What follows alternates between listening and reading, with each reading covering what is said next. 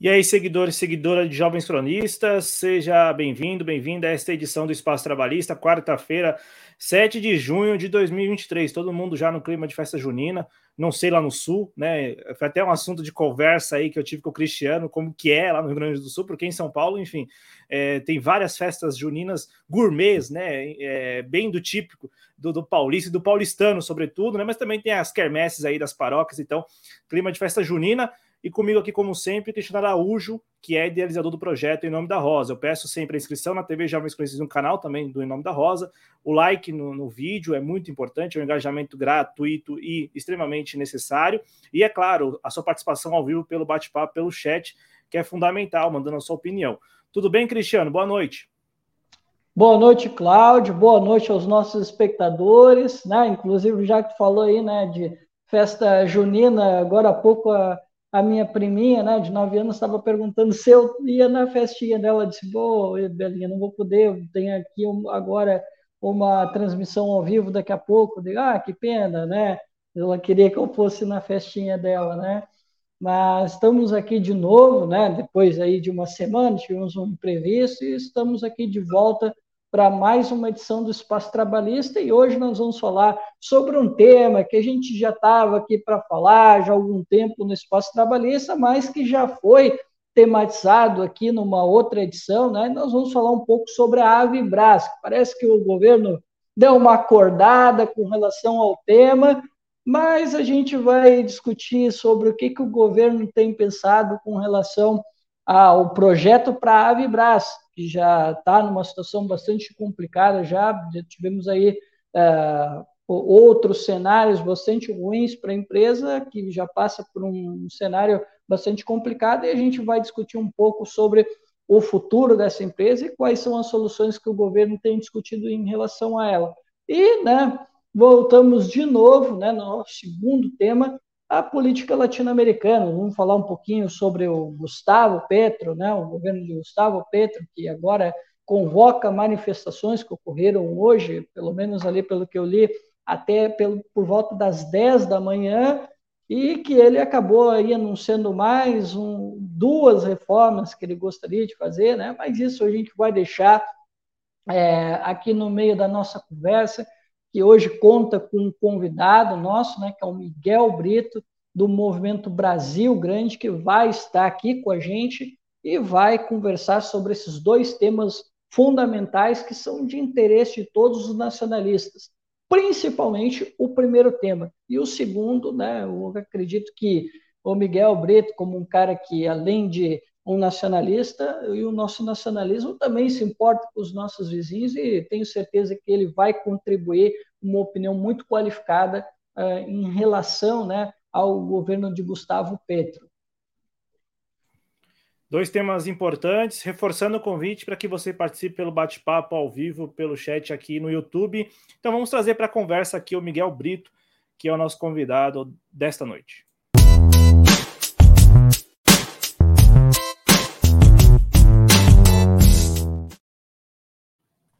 Tá aí então, já na tela com para vocês, o Miguel Brito, ele é presidente e fundador do Brasil Grande, que é um movimento político, está nas redes sociais, no Instagram, no YouTube, no Twitter, enfim, no Telegram. A gente vai divulgar ao longo do programa aqui a, os arrobas e também é, está na descrição do vídeo o arroba do canal do Brasil Grande aqui no YouTube. Cristiano, vou passar a palavra para o nosso convidado, agradecendo demais por ele ter aceitado o nosso convite para que ele fale um pouquinho do movimento Brasil Grande. Aí na sequência a gente entra nos assuntos. Tudo bem por você? Perfeito. Então bora lá, Miguel. Seja muito bem-vindo à TV Jovens Cronistas, ao Espaço Trabalhista. Boa noite, obrigado por ter aceitado nosso convite e se puder compartilhar com a gente um pouco aí desse movimento que você é presidente e fundador. Show de bola, agradeço o convite, Cláudio, Cristiano, TV Jovens Cronistas, Espaço Trabalhista, prazer estar aqui.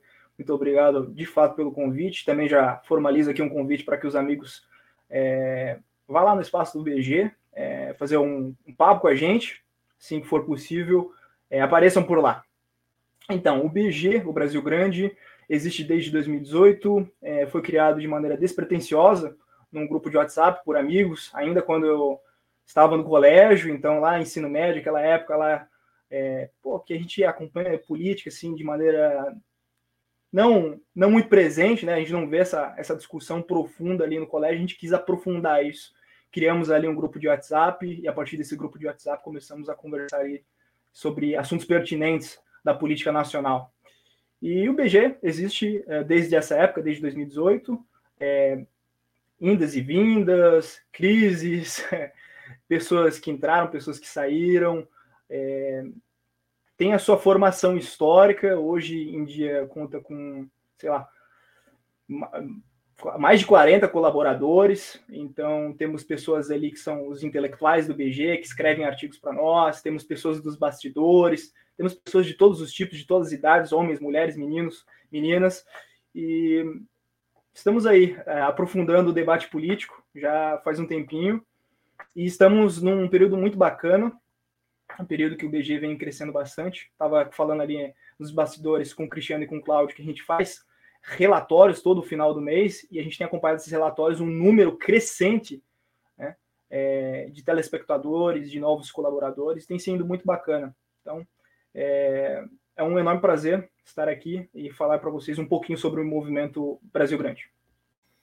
Não, muito obrigado, obrigado. Nós sempre que agradecemos aos convidados e convidadas que topam, né, vir compartilhar com a gente as suas opiniões, né? E é importante lembrar, vou frisar isso várias vezes ao longo do programa, que as pessoas que não conhecem ainda né, o Brasil Grande passem a conhecer, o arroba está na descrição do vídeo, também ao longo do programa, iremos divulgar aqui no programa. Ô, Cristiano, vamos falar de Avibras. A Avibras também foi tema de um JC Express com o Heller Gonçalves, presidente dos sindicatos metalúrgicos é, de São José dos Campos e região. Ele que é porta-voz exatamente dos trabalhadores desta empresa, uma empresa privada, né? É, é, é, bom destacar isso, porque ah, fala de Avibras, algumas pessoas ainda acham que pertence ao governo, pertence à União, pertence. Não, não, é uma empresa privada. Aí eu passo a palavra para você, Cristiano, para que você contextualize o momento da Avibras e, na sequência, claro, emende aí para que o Miguel comente. E a gente tem aqui um assunto que é muito sério, porque além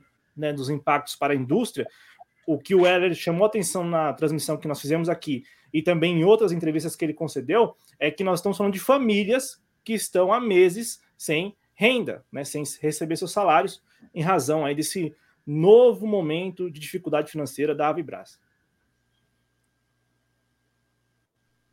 Bom, Cláudio, então, né, a gente, como eu falei, né, no início da minha introdução, essa já é a terceira crise que a empresa passa, né?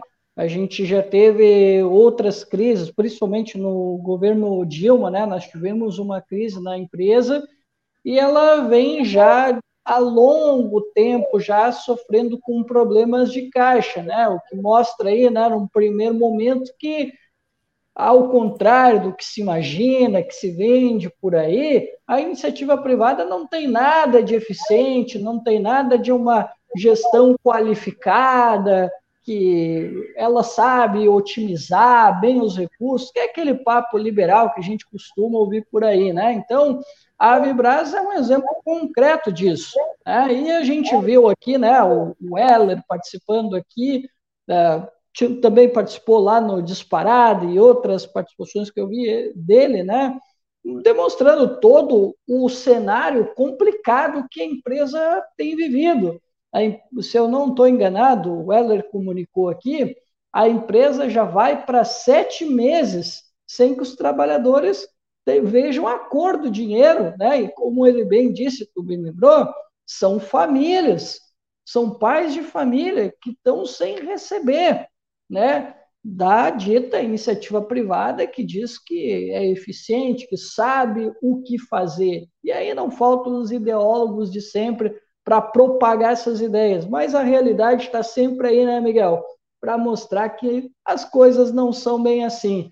E aí, num cenário de crise, como é normal de uma empresa privada, é lógico que ela vai fazer cortes. Por quê? Porque ela quer otimizar os seus lucros. Ou talvez, né, diminuir seus custos para diminuir o prejuízo. Mas o prejuízo é sempre em cima dos trabalhadores. E, de novo, está aí né, a Evibras para provar isso. Bom, no primeiro momento, como disse, o governo parecia ter dado de ombros, a gente não via muito diálogo entre o governo com relação ao, à empresa, né, a Vibras, mas parece que nos últimos meses, principalmente ali no mês de abril, que foi onde eu comecei a ver algumas movimentações, inclusive o próprio Weller né, teve aqui dizendo que eles estiveram conversando com o Ministério da Defesa, conversaram com a equipe do governo, e aí se falou: não, olha, não é de interesse do governo que essa empresa deixe de existir ou que ela né, acabe sendo acoplada por outro projeto. Só que sabe que a realidade é um pouquinho diferente. Aí a gente viu agora há pouco tempo, né, que o governo, ao invés de atender a demanda dos trabalhadores, né, dos sindicalistas, e o Weller teve aqui colocando a sua posição muito claramente, que a ideia dos trabalhadores é que a empresa seja estatizada. Por quê? Porque ela desenvolve mísseis, satélites, um monte de coisa que demanda muita pesquisa.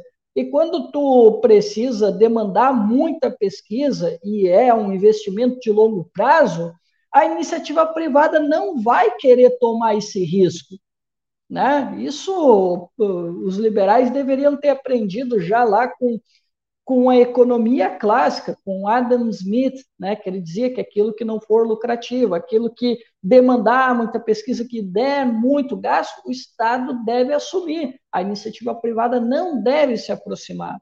Né? Eu usei o exemplo liberal aqui contra os próprios liberais. Mas voltando ao tema, então, o que, que acontece? O governo, ao invés de atender a demanda dos trabalhadores, o que mostra aí um governo totalmente desconexo, que diz representar os trabalhadores, mas não os ouve, agora quer aproveitar a oportunidade de uma empresa árabe para tentar fechar uma espécie de uma parceria para a empresa sobreviver, totalmente ao contrário daquilo que os trabalhadores estão pedindo e que, na verdade, a gente já sabe onde isso vai dar. Não dá para a gente querer é, o nosso desenvolvimento a partir da força, ou do dinheiro, ou do investimento, ou seja lá o que for, dos outros. A gente precisa encontrar o nosso caminho. Né? E aí a gente vai entregar uma parte da empresa para que empresas estrangeiras fiquem de olho no que está acontecendo aqui na, numa empresa de, dessa importância que é a Vibras, na minha avaliação, e aí eu já vou passando para o Miguel, é mais um erro que o governo comete, de não atender essa demanda dos trabalhadores, de estatizar, porque esse seria o caminho correto para que a gente pudesse, né, uh, de volta, recuperar a empresa e recuperar pesquisa e desenvolvimento, porque assim é que a gente vai conseguir dar um salto de qualidade que o Brasil precisa, principalmente nessa área da defesa que é tão importante para o Brasil, e eu passo para o Miguel. Avibras, show de bola. Esse tema da Avibras não é um tema novo. A gente abordou esse tema lá no canal do BG. Fizemos uma, um episódio muito bacana com o Thiago. É, então, assim, sobre a Avibras, eu acho, que eu, eu acho que eu tenho um conhecimento aí bacana para passar aqui para os nossos telespectadores é, sem querer fazer ataques ao, a, esse governo e fazer ataques ao governo anterior, mas tem coisas que simplesmente não dá para não criticar. Eu acho que o governo anterior ele se dizia patriota, nacionalista, assim, adotava os, os símbolos nacionais, mas na prática era aquela coisa que a gente viu, né? venda absoluta de, dos ativos produtivos brasileiros. E esse atual governo se diz ser um pouco pró o serviço público, as estatais, mas na prática está vendendo aeroporto aí, por exemplo. Mesma coisa do que o, o governo passado. Então, é, é, um discurso, é uma narrativa, né? A, a, gente vê que a roupagem ela até pode mudar um pouco, é, o verniz muda um pouco, mas a, a política é, econômica permanece sendo a mesma. Então, assim, é, o governo diz que tem uma preocupação com a Vibras, mas na prática demonstra que não está tão preocupado assim, não é mesmo? Porque já tem duas, é, dois países, né, duas empresas interessadas em comprar. Você citou aí o caso dos é, árabes, né, dos Emirados Árabes Unidos, e também tem um caso da, da Alemanha. E a Alemanha ela passa por uma conjuntura interessante, porque ela viu, né, com essa invasão russo-ucraniana, que ela precisa investir na questão de defesa. Então, eles estão muito interessados na, é, no intelecto brasileiro, na indústria nacional brasileira, que é uma indústria consolidada. A Avibras é uma indústria consolidada. Você tem o Astros 2, que é alguns dos melhores lançadores é, do planeta Terra, que foi utilizado na, em guerras no Oriente Médio, por exemplo. E, então, que, inclusive, tem muita exportação dele, né, sim, Miguel? Sim, sim, sim, sim. Então, assim, é, você vai vender um capital produtivo, uma pesquisa consolidada há anos. Não é uma empresa, não é uma empresa é, que nasceu ontem, não é uma aposta. Eu acho assim sobre o sobre o amigo aí do sindicato que veio aqui conversar no, na, na TV Jovens Cronistas. Cara, sinceramente, eu, eu sou um pouco conservador nesse sentido. É, na forma de pensar mesmo. Eu não acho que o governo, esse governo aí, com tantas medidas liberais, tá, vai estatizar uma empresa. Eu não, eu para mim isso aí, ó, não, não faz cálculo político, sabe? É, você está seguindo uma tendência liberal e do nada você vai fazer um, uma estatização. Para mim não faz sentido, sabe? Então assim, não é que eu não gostaria disso. Eu acho que é o necessário. Eu acho que é o que é precisa ser feito. Mas eu acho que vai acontecer. Aí são duas coisas diferentes. Eu acho que não. Tá? Então já respondendo a pergunta, eu acho que estatização não vai rolar. Tá? É, o que pode ocorrer, e eu espero que ocorra, é que o governo faça o seu papel e compre os equipamentos da Avibras, gerando caixa, gerando receita para a Avibras, para que ela possa se estruturar e que a recuperação judicial seja feita. Tá? Então, é nesse sentido que o governo deve agir, eu acho que é por aí que a coisa deve ocorrer. Se ocorrer, tem esse ponto também, se ocorrer. Tá? Agora, falando sobre a importância da Avibras na nossa economia, no capitalismo brasileiro, na indústria brasileira, nós vivemos uma economia que hoje está muito pautada no agro, nos serviços e numa indústria extrativista. Você perder uma empresa com a qualidade da Avibras é você jogar cada vez o país mais no subdesenvolvimento. Porque, assim, a Avibras não é só a Avibras. A Avibras é uma empresa de tecnologia no setor da defesa com uma importância nacional, mas que essa importância nacional é tão importante que ela tem uma, uma importância geopolítica para o Brasil. Entendeu? Então, se você abre mão disso, você está abrindo mão é, da importância da sua indústria. Né? Você está é, basicamente falando né, para os brasileiros que a gente sempre vai ser um agroprodutor, que a gente sempre vai, vai ter a indústria extrativista como principal é, área econômica e a área de serviço. Nunca vamos ter um país de primeiro mundo nunca vamos é, dar esse passo que o brasileiro tanto gostaria. Só que há também um descompasso de narrativas quando a gente fala acerca disso. Porque o brasileiro, ele acha que o Brasil vai dar esse salto né, rumo ao, ao primeiro mundo liberalizando, fazendo reformas liberais, quando na verdade é totalmente o inverso. Dentro do BG, essa semana, nós postamos uma pesquisa muito interessante que no Brasil falta funcionários públicos. Isso que, que, que é interessante, porque o, o, brasileiro costuma apontar que no Brasil há muitos funcionários públicos. Na verdade, é o inverso. Você tem um país continental, com 214 milhões de pessoas, e o Brasil não tem está muito abaixo da média da OCDE. Tá? Então, o Estado não está chegando onde deveria. Então, nós estamos com esse déficit de importância do serviço público, de pesquisa, de desenvolvimento, e o Estado brasileiro pode proporcionar esse desenvolvimento, essa pesquisa, entendeu? Que, as que por muitas vezes na iniciativa privada, a iniciativa privada não vai correr esse risco, porque é muito caro, porque ela já sabe os passos do lucro, né? Então, para você ter uma, uma empresa, né, como a Avibras, foi necessário um monte de pesquisa, foi um monte de contratos com o governo. Afinal, é a indústria de defesa. Quem vai comprar um, um Astros 2? Vai ser o próprio governo, vão ser países.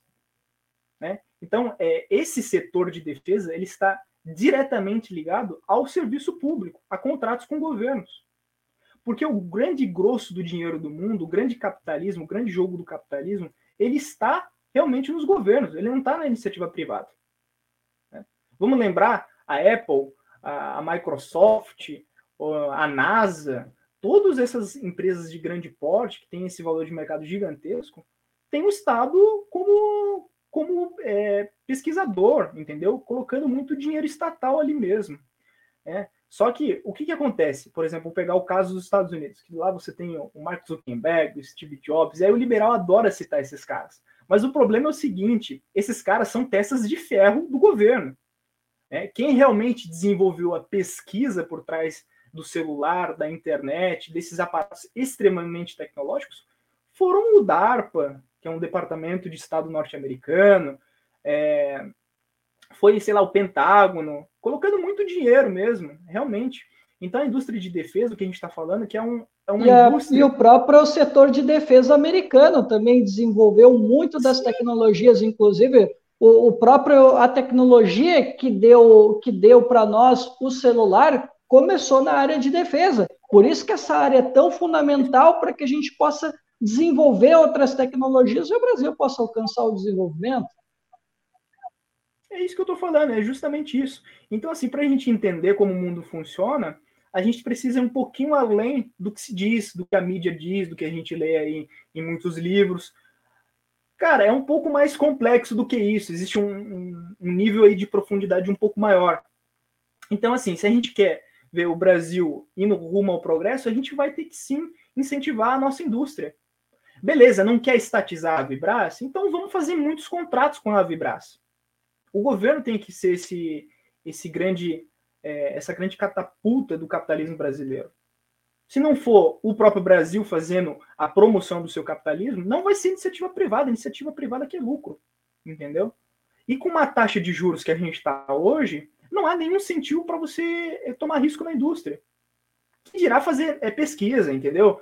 Pesquisa hoje em dia no Brasil, olha, é muitíssimo complicado.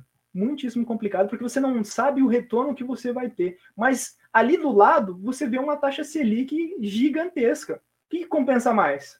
Eu colocar dinheiro numa pesquisa que eu não tenho certeza que vai me trazer retorno, ou colocar dinheiro né, comprando dinheiro, é comprando dívida pública. Pô, vai comprar dívida pública. Então são escolhas que o Brasil está fazendo, são escolhas que a gente vê que não está dando certo não dará certo. E já, assim, o Brasil já está percorrendo esse esse erro já há anos, décadas. Então, se a gente não mudar a rota, e é isso que eu falei entre os dois governos, o governo Lula e o governo Bolsonaro, a gente não vai ter essa modificação. A gente vai ter talvez algum, algum verniz, alguma, alguma perspectiva de melhora, mas assim, em termos gerais de, de planejamento de nação, não há. Não há. E a Avibras, se a gente é adentrar ao, primeiro mundo, ser uma grande potência, uma grande nação, passa com certeza por, por essa mudança de rota. Exatamente. Estamos conversando com Miguel Brito, presidente fundador do Brasil Grande, movimento político que está nas redes sociais. Eu quero só fazer algum, alguns apontamentos sobre essa discussão da Vibras, porque é, eu já vejo que há uma dificuldade de início por ser uma empresa privada. Né? E, e aí, por ser uma empresa privada, como disse o Miguel, e como é, parece ser a saída neste momento, o governo teria uma margem de manobra muito estreita, né? muito, muito muito restrita, porque o governo teria que ou fazer é, esse papel de intermediador em um possível em uma possível negociação da própria Vibras, que é o que tem saído na imprensa, né? É um facilitador, ou ou ou IE, né? Adquirir os produtos da Vibras, porque a Vibras também tem lá o selinho de empresa estratégica do Ministério da Defesa. Não é também, como vocês falaram, não é uma empresa de fundo de quintal, não é uma empresa que foi fundada ontem, é uma empresa com décadas de história e que tem lá o selo de estratégica. Inclusive, toda vez que vai exportar qualquer coisa, precisa passar pelo Ministério da Defesa. Né? É, o governo tem que dar o aval para algumas negociações, eu, eu acho que são todas, eu me lembro pesquisando, até para a entrevista com o Heller, tem casos de, de a Vibras pedir uma autorização. Posso vender para este país? Então, assim, é uma, não é uma empresa qualquer. Só que a dificuldade de ser uma empresa privada me parece que está prevalecendo. E aí eu concordo com a leitura de vocês de que está longe do governo Lula topar estatizar a empresa. Só que para a Vibras é, respirar, para a Vibras respirar e ter esse papel que vocês dois falaram, que o Heller tem falado e que várias pessoas têm falado, esse papel de uma peça, uma engrenagem na retomada da indústria brasileira, ela precisa não apenas é, é, respirar a curto prazo, ela precisa ser compreendida dentro de um plano. E aí, vamos lá, a gente tem visto o governo dar sinais inequívocos de que não pretende isso, porque não vai é, comprar essa briga, que seria uma briga política, né, de estatizar. Porque eu quero deixar isso muito claro aqui frisar. E foi algo que eu insisti com o Heller. Cara, não é a primeira vez que acontece isso na Avibras. E a Avibras, pô, a Avibras tem o selo de empresa estratégica, tem, tem know-how, tem, tem dois parques Fabris, tem, tem eh, trabalhadores que, que sabem, né, e que, que tem conhecimento, tem, mas tem no comando uma família que, pelo menos sob o comando do atual presidente, diretor-presidente, já passou, porque ele é o responsável exatamente pelas duas últimas recuperações judiciais da Avibras, aquela de 2008 2009, 2009, né? O, o, pai morre ali naquele, no, o pai dele, né? Do, do, João Brasil, né? João Brasil, o nome do, do presidente. O pai morre e ele assume, e ele assume, como não poderia ser diferente, ele assume incensado, né? Insensado na ideia. A, a mídia vendeu, eu, também a gente é fácil de pesquisar e encontrar. A mídia, a mídia vendeu ele como um, um, um sujeito que trabalhava no mercado financeiro e que tinha muita habilidade para os negócios. E o cara mete a Avibras neste momento, na sua segunda, pelo menos no período em que ele está à frente ou ele assume a empresa, é, na, na, sua segunda recuperação judicial. Então, eu também acho muito complicado para não ficar dando voltas aqui, acho muito complicado é, para o governo, a, no caso, não, não apenas encontrar saída, mas assumir esse lado de, ah, vamos negociar a Vibras. Porque a única saída, e aí concordando com vocês que não é o que o governo vai fazer, mas a única saída seria estatizar, porque já tem a recorrência também.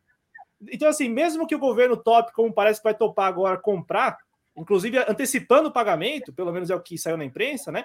É, dando 30 dias ali para é, antecipar parte do pagamento do contrato do Exército com a Avibras, a gente fica pensando, tá, mas daqui 10 anos ou daqui 5 anos não vai ocorrer de novo? Isso não pode ocorrer de novo, uma recuperação judicial e o governo de novo em, na, em voltas de discutir isso. Sabe, Miguel, eu devolvo a palavra para você e o Cristiano também para comentar, porque me parece que é, é bem complicada a questão da Avibras nesse sentido. Que o governo, se ele não topar estatizar, ele está contratando, não ele, mas para o próximo governo ou para aqui daqui 10 anos, não sei quanto tempo, contratando um novo momento desse tipo, de recuperação judicial. E, e outra coisa, para não deixar isso aqui passar batido, o, os trabalhadores que estão sem receber salário é quem tem que negociar com o governo.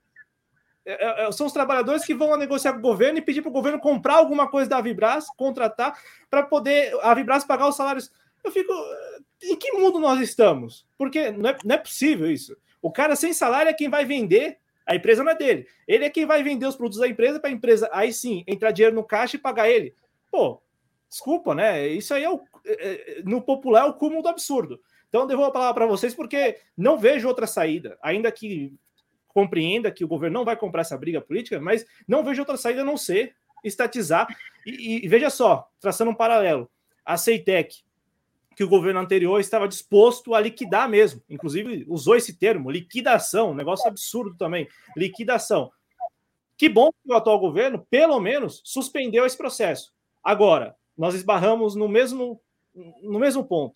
É suficiente para o Brasil suspender apenas a, a, o processo? É suficiente para o Brasil, por exemplo, estatizar apenas a Vibras? Não, né? Mas a gente tem, a gente tem que pelo menos compartilhar com o nosso público o que nós estamos vendo e a dificuldade que é, até mesmo para analisar. Porque se o governo apenas compra, como parece que vai comprar, ah, produtos da Avibras, tá, e daqui cinco anos, ou dez anos, porque exatamente dez anos depois, a Avibras está na mesma situação.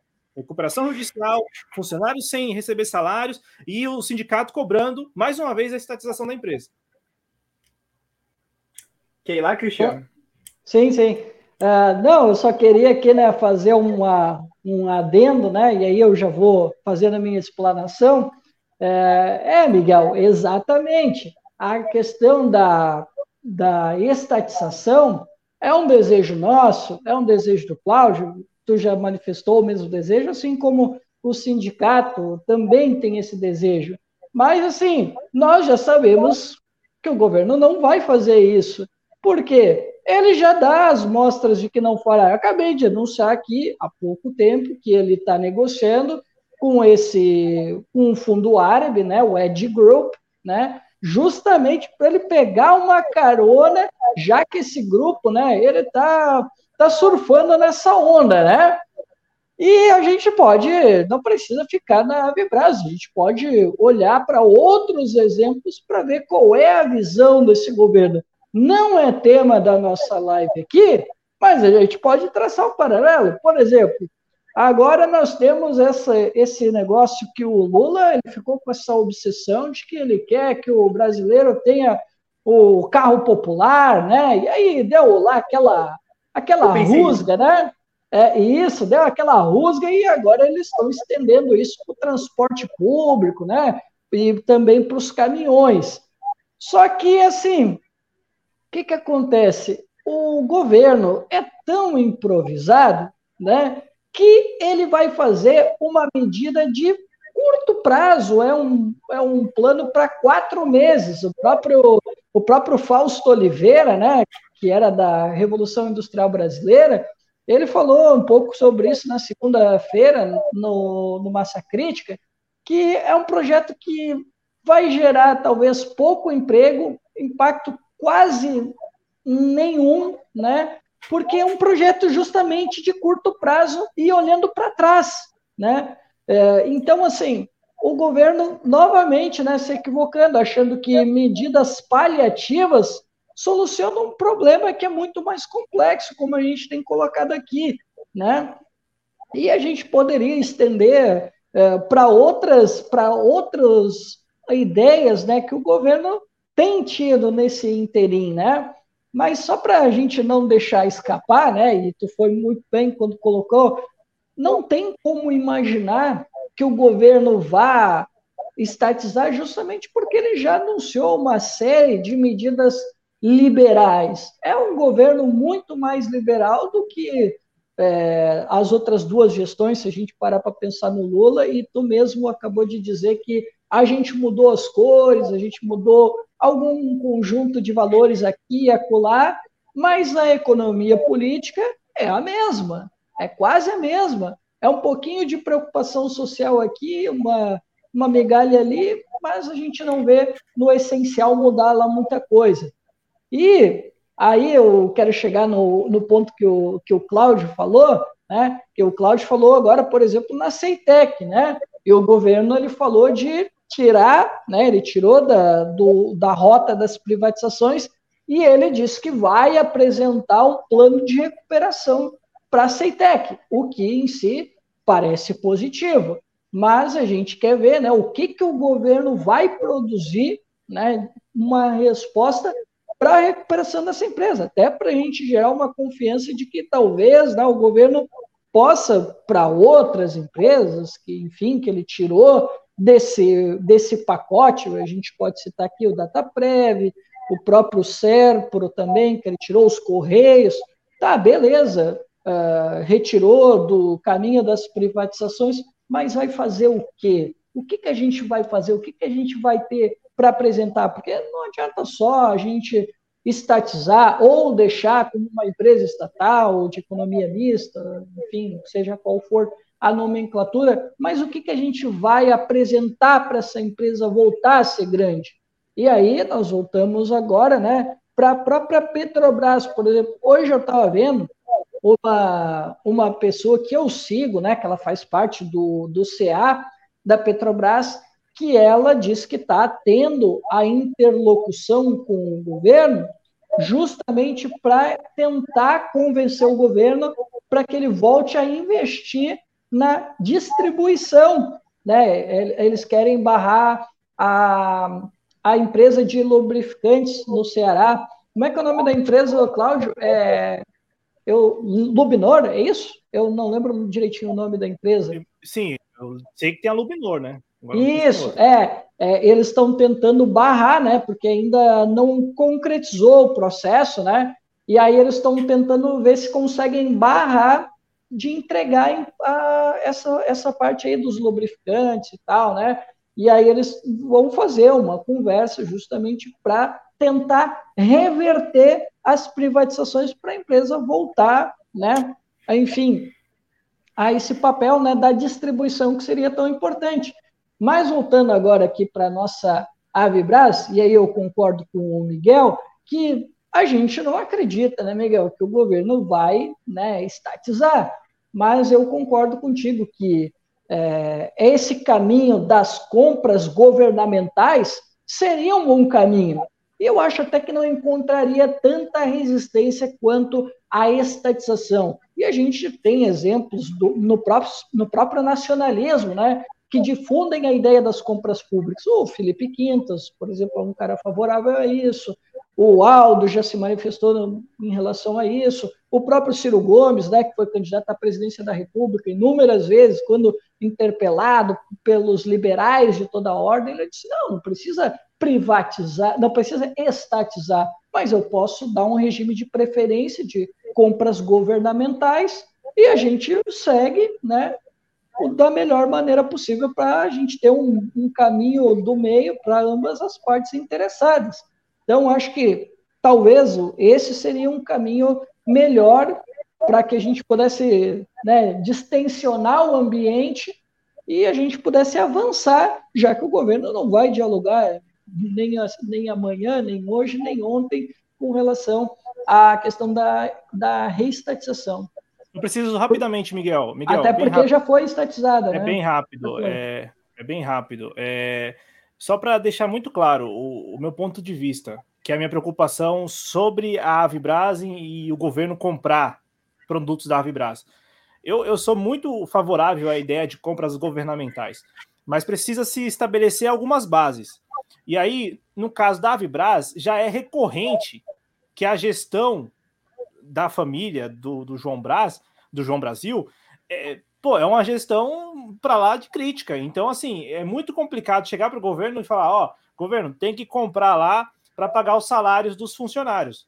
Pô, tem um apelo, tem um apelo, mas, de novo, quais são as bases dessa. Por exemplo, o governo topou, já saiu na imprensa, o governo topou comprar, o Exército vai comprar produtos da Avibras.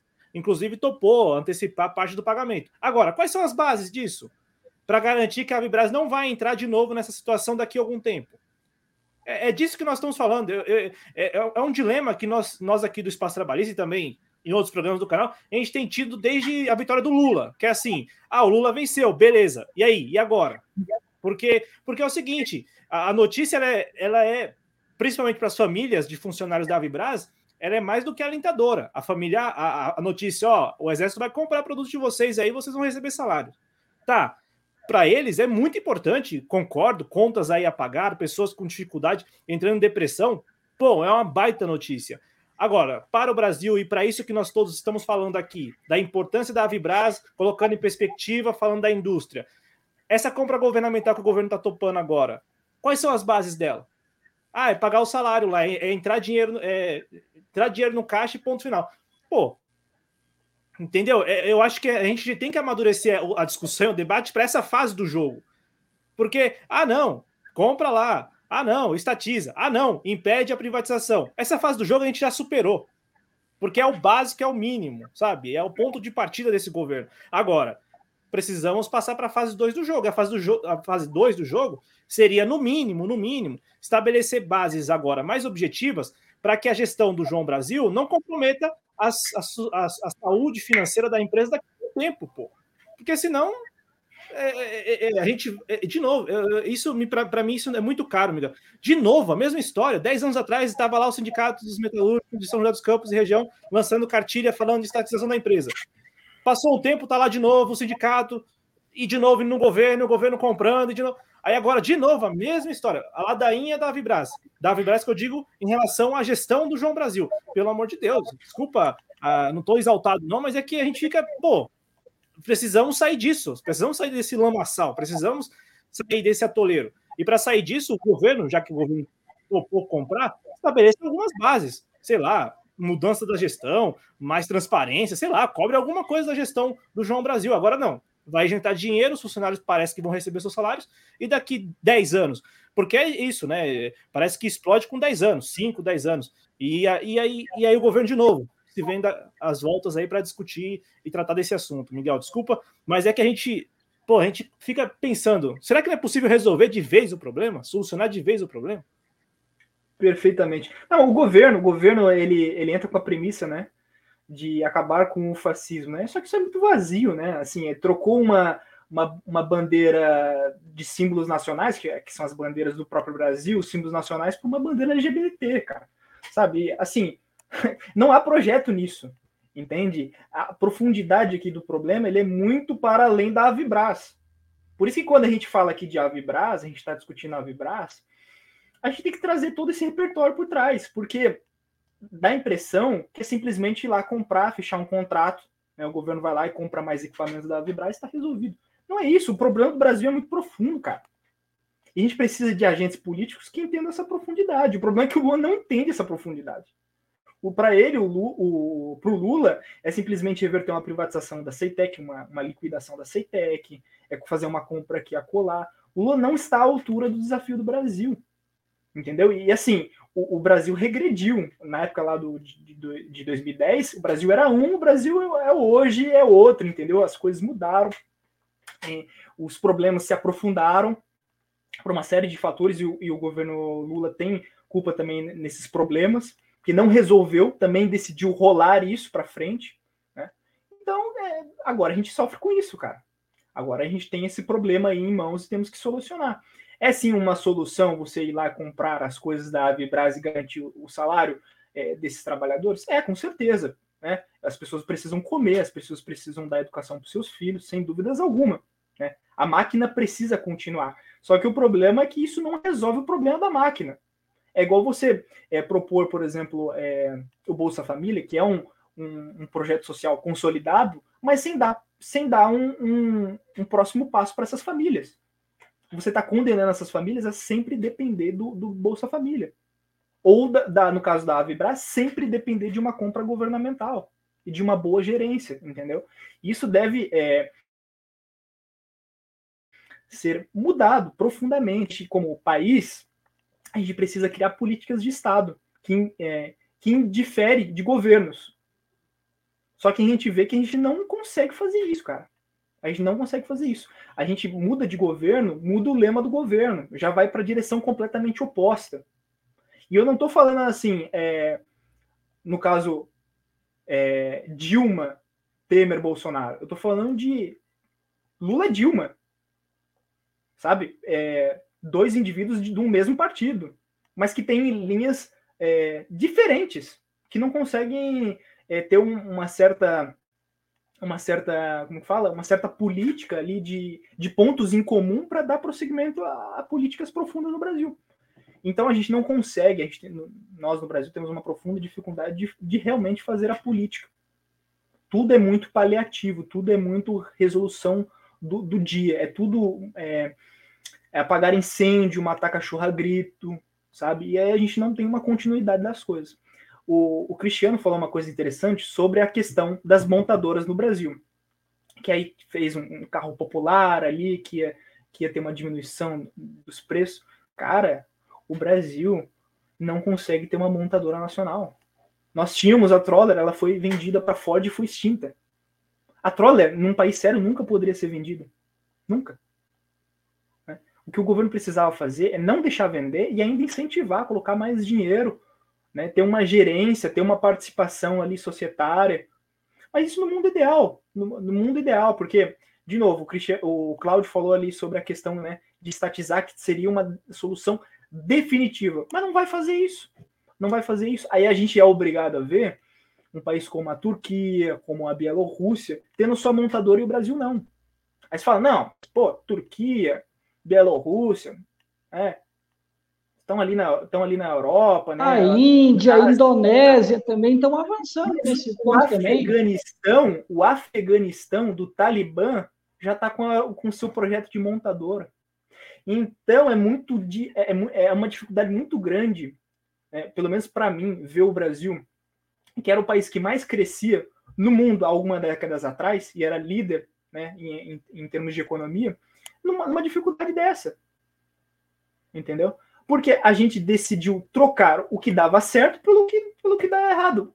Pela premissa de modernidade. Não, vamos modernizar. Aí é modernidade. Entendeu? Então, a gente vê o Talibã, né, tendo uma montadora, discutindo uma montadora nacional, enquanto o Brasil ainda está é, nessa política de, de, de fazer é, é, como fala, desconto para montadoras internacionais, é, subsídios para montadoras internacionais, enquanto o Brasil ficará a ver navios. Que, como que a gente soluciona esse problema? É, de novo, fa fazendo o que eu falei, né? mudando a rota. Não tem outra alternativa. Ou a gente, em 2026, a gente realmente escolhe um nome e vota nesse nome para ser o novo presidente, ou não tem como. É, é, é, é, é difícil né, falar isso, porque dá a impressão que assim, ah, não tem mais solução. Mas, cara, são décadas incorrendo sobre o mesmo erro. Nós vamos continuar cometendo o mesmo erro? Isso é uma coisa que o povo brasileiro precisa, precisa decidir. Né? Ô Miguel, eu, eu entendo o que você acabou de falar, e eu também eu sei, pelo menos é, é também a compreensão que eu tenho, de que para as massas, e aí pensando na sociedade brasileira, a expressão do voto, da votação, da eleição, seja a mais assim, a de mais fácil compreensão. Então, ah, é, para a gente mudar a rota, para a gente é o voto, é a, é a, eleição, é 2026, 2030, é 2034, é enfim, 2020, como foi 2022, eu, eu, eu entendo. Mas aí é, é algo que aqui a gente até abre um sorriso porque é um negócio muito complicado isso. Porque é, a, a gente sabe que na chamada política institucional, da via eleitoral, há muitos entraves, inúmeras negociações. E, e aí, esse, essa ideia de mudança de rota, de estabelecer um projeto, de, de compreender o Estado Nacional e não o governo de turno, meio que isso nem chega ali na, na eleição, não chega nem ali nas possibilidades de escolha para o eleitor, para a sociedade. E aí eu fico pensando, cara, é, eu, eu, eu, sei e, e, me parece, aí já falo um pouco do seu projeto, é, me parece que tem, tem, tem havido mesmo uma abertura maior. Ah, vamos discutir pelo menos, vamos debater, vamos falar, sabe? Tem, a gente tem visto nas redes sociais, mas não só nas redes sociais, como a gente tem é, visto a partir das redes sociais, mas encontros presenciais, ou, por exemplo, vai para uma Assembleia Legislativa da vida aí para discutir o assunto do nacionalismo brasileiro, do Brasil ter um retomar algum nível de industrialização. Enfim, a gente tem visto que a discussão ela talvez não, não encontre e aí eu posso estar cometendo o maior equívoco agora, mas assim, talvez não encontre muito eco na academia, mas na vida real, concreta, em grupos das redes sociais e também é, em rodas de conversa e, sobretudo, como a gente viu em audiências públicas, o tema do nacionalismo brasileiro, de novo, de retomar a industrialização, de retomar um projeto de Estado para além dos governos, tem ganhado algum espaço. Só que isso não tem, pelo menos é a minha percepção, não tem se refletido na, na, naquela. Não, não é nem na, na, na vitória eleitoral, eu estou me referindo às alternativas, às possibilidades, nomes, pessoas, né, agentes políticos que representem essa corrente de pensamento. E aí é, eu falo isso porque, pô, a gente fala 2026, por exemplo. O governo tem seis meses, o atual governo, o governo Lula tem seis meses. Aí já fala de 2026. Tá, mas e aí? E a formação desses agentes? Quem são esses agentes? Eles estão dispostos efetivamente a comprar essas brigas? Porque a gente está falando aqui, jogando a real para o público, são de brigas assim gigantescas, né? É, é, a gente vai falar do, do Gustavo Petro na sequência. Você compra briga, você tem que se expor, você tem que ir para cima, chamar a população, é, explicar para a população e convocar a população, mobilização. Tipo assim, Miguel, não está aí o maior entrave a, a, essa corrente de pensamento de formar agentes políticos dispostos não a vencer a eleição ou vencer, mas a, a defender essa corrente e comprar essas brigas e se eventualmente chegar a algum lugar, algum espaço de poder, como a gente fala, é, de fato tocar essa agenda para valer. Porque meio que a gente sempre vai esbarrando nessa questão. A gente discute aqui, discute em outros espaços, como eu falei, tem as audiências públicas, mas não consegue formar agentes políticos dispostos mesmo, efetivamente, a comprar essas brigas que são necessárias para essa ideia de Brasil desenvolvido e, e também, de novo, né, de um projeto de Estado. Acho que é, a gente perdeu essa noção já há, há muito tempo. É muito, é muito de momento. Tanto é que foi isso. Você trouxe a Dilma, a Dilma assume, já muda algumas e muitas políticas do governo anterior, que era do PT e do Lula. Aí depois da Dilma, aí, aí é aquele negócio, né? O escarcel, da, a bagunça completa. É. Tudo é. do PT vai lá pro, pro fim da fila e, e aí é o que a gente viu nos últimos seis anos. Perfeitamente, perfeitamente. É, então, então, Cláudio, esse é o problema. É, a gente pode vir aqui no Espaço Trabalhista, na TV Jovens Cronistas, no Brasil Grande, fazer é, longos debates. É, eu acho muito importante. Se não debater, a gente não vai chegar em consensos, não vamos ter um projeto. Nós precisamos sim ter esses espaços de debate, de conversa. Precisamos lançar livros, precisamos é, se expor na mídia, fazer essas interlocuções, esses collabs que nós estamos fazendo aqui. É, e ter um movimento, cara. Realmente a gente vai precisar ter um, um movimento forte, se juntar. A gente vai ter diferença sim, né? Porque somos pessoas diferentes, tivemos pais e mães diferentes, nascemos em locais diferentes do Brasil, mas somos brasileiros. E é isso que nos move. Né? Temos, que, temos que juntar a, os, os pontos em comuns e tentar fazer algo. Sei da dificuldade, né? sei da, da complexidade disso, das brigas, né? que esses eh, políticos atuais que estão no poder ou que estiveram no poder não tiveram a coragem de, de enfrentar essas brigas. Mas é isso aí, cara. O Brasil hoje enfrenta uma profunda dificuldade, é, há uma complexidade muito grande nacional na conjuntura atual para a resolução desses problemas. A gente vai precisar de gente capaz disso. É, e como que a gente vai conseguir achar essas pessoas? É fazendo isso aqui, cara. É conversando, é recrutando, é fazendo uma política ativa mesmo de, de movimento, né, de base, para tentar achar alguma solução viável para esse tipo de problema, para esse problema complexo. Sem isso, cara, é, infelizmente vai ser um, um, debate muito restrito à academia, a pessoas que estão muito interessadas nisso. Por exemplo, é, aqui na, na, na, TV Jovens Cronistas, no Espaço Trabalhista, vocês têm um, um, um público. Lá no BG nós temos um público. Mas e furar essa bolha? Não vamos precisar furar essa bolha. Tá? Então, assim, é muito bacana a gente vir aqui e debater né, sobre a Vibras, que é uma, uma empresa de interesse nacional. A gente até está fugindo um pouco do CERN para entender essa complexidade das coisas. Vamos ter que, que, que fazer é, essa, essa política mesmo de recrutamento, de, de, de movimento, que senão a gente não vai conseguir resolver esses problemas. Eu acho que para mim é muito claro é, se a gente não modificar a rota, não teremos resultados diferentes, porque a gente vai estar fazendo a mesma coisa e vai colher os mesmos resultados. Então, é, eu, eu, eu, vejo como uma questão pragmática das coisas. Eu soltei uma mensagem lá no meu grupo pessoal no Telegram falando justamente isso. Nós aqui do movimento nacionalista vamos ter que fazer política, cara. Entendeu? A gente vai ter que literalmente fazer política. Não, não há outra alternativa senão essa. Você consegue enxergar outra alternativa? Eu não consigo.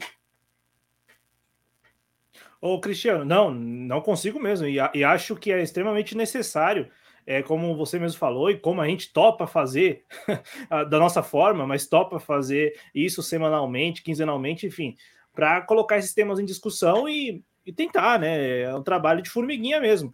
É que a gente vai vendo, né, como isso vai esbarrando na formação mesmo, né? Então, não, não tem nem, não tem nem a, a, opção cara chega lá para votar, de novo, reforçando que é, é para facilitar a compreensão. E é mesmo, as pessoas falam, é o que a gente viu nas eleições.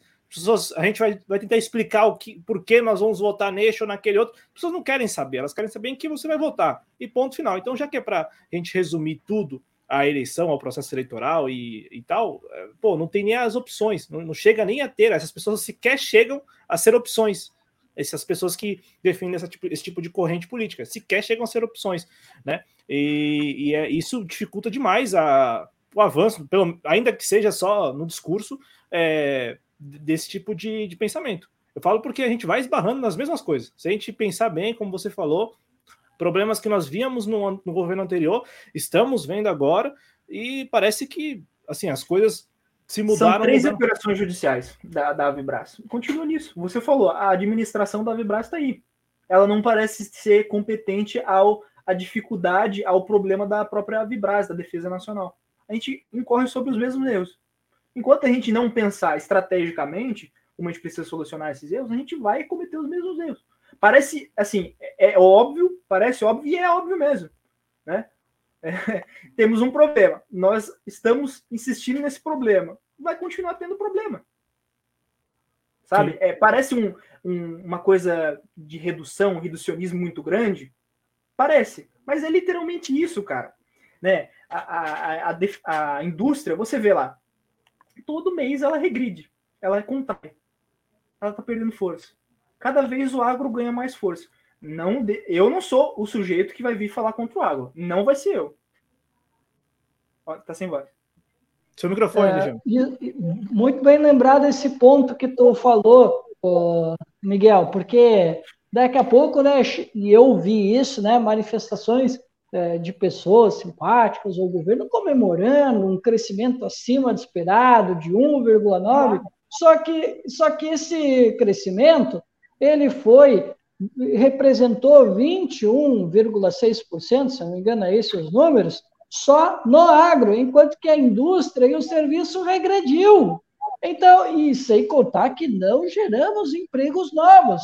Então, quer dizer, é preciso olhar um pouco melhor, apurar um pouco a visão de que crescimento é esse que o Brasil está experimentando, para a gente não cair em narrativas, né, de achar que o Brasil está indo bem porque mudamos de governo, porque o governo está sabendo o que está fazendo, porque muitos tiveram essa ideia, né, de, ah, quem sabe a gente vira a página do governo anterior e talvez isso possa dar uma uma, legitima, uma legitimidade como governo e a gente possa conseguir, de repente, uma boa colaboração internacional, reconstruindo a imagem do Brasil, chamando todos os democratas, pode ser que nós consigamos um resultado melhor. Mas no essencial, o Brasil continua ocupando o mesmo espaço de há mais de 200 anos foi destinado ao Brasil. É, na divisão internacional do trabalho, que seria ser uma, uma economia agroexportadora de commodities. A gente não saiu dessa armadilha, a gente continua ainda dentro daquele ciclo vicioso, né? Desculpa, é, da armadilha da renda média, que a gente não consegue evoluir né, a, a, nossa renda, a gente não consegue evoluir a nossa produção né, com, com indústria né, de transformação, principalmente. E aí o que acontece é que o Brasil vai aos poucos regredindo, ao invés de o Brasil dar o salto de qualidade, como nós tivemos, e tu bem lembrou, né? quando o Brasil teve um outro destino naquele período, da década de 30 à década de 80, que o Brasil experimentou maior crescimento que o Globo já viu, mas, infelizmente, se decidiu tomar um outro caminho, o caminho da modernização, da liberdade, de se conectar com o mundo, do fluxo de capitais e essas coisas todas, faz parte dessa ideologia neoliberal, e o Brasil começou a regredir. Nós começamos a andar num caminho que nos levou, né, agora, a uma década perdida, e se nós não tivermos um planejamento, como bem que lembrou, e o Cláudio também, nós vamos ter uma outra década perdida por ausência de projeto, que parece ser né, a lei que impera em todos os governos até o momento, desde a redemocratização. Perfeitamente. Eu, eu não quero incorrer aqui no erro de ser é, radical demais. Eu não acho que, que seja possível, tá?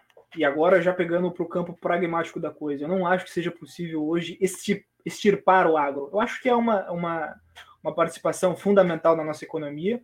Não falaria é, contra o agro, mas seria muito crítico acerca do agro. Eu acho que é importante o agro ter uma, uma participação, mas não acho que deva ser a única participação. Eu acho que a industrialização do Brasil deve passar, inclusive, pelo agro. Entendeu? Por uma, ser uma questão estratégica. O agro tem dinheiro, o agro bate recordes, então vamos puxar esses caras aqui para o trabalhismo, para a indústria, e vamos fazer eles comprarem a nossa briga. Só assim para conseguir fazer um, um projeto político, uma concertação. Né? É, é, nesse sentido que eu, que eu vejo a solução. Você falou uma coisa interessante. A solução do Brasil, ela deve vir do Brasil. Não adianta copiar um modelo estrangeiro. A gente tentou fazer isso, deu caca, deu ruim. A gente tem que olhar para a nossa própria história e ver os pontos que acertamos e copiar os pontos que nós acertamos e replicar isso, repetir. Porque nós já, nós já tivemos, já experimentamos é, esse espaço na história de crescimento. Então, é, é replicar, é entender naquela época que nós fazíamos de certo e trazer para a realidade de hoje. Óbvio, é, o mundo mudou, o mundo é diferente tal, vai ter que haver adaptações, certamente, né? Ninguém aqui está falando de copiar é, de maneira crua, mas é, a, a, solução do Brasil ela vai vir da história do Brasil, dos brasileiros, dos trabalhadores, do empresariado, né? É, também não dá para fazer esse radical igual a, eu vejo alguns setores da esquerda falando, não, nós precisamos acabar com o agrofascista, com esse capitalismo brasileiro. Nada a ver, cara, nada a ver. O Brasil é um país capitalista, vai permanecer num país capitalista. Não adianta entrar no radicalismo, entrar aqui em, em utopia. É, é, isso que é o que as, já, as cartas que nós temos à mesa. Agora nós temos que é, ter, sim, uma análise crítica sobre o agro, sobre o setor produtivo brasileiro e, e fazer disso algo maior, algo uma, uma construção de nação. É, acho muito complicado discutir o Brasil sem construção, construção de nação, sem um projeto.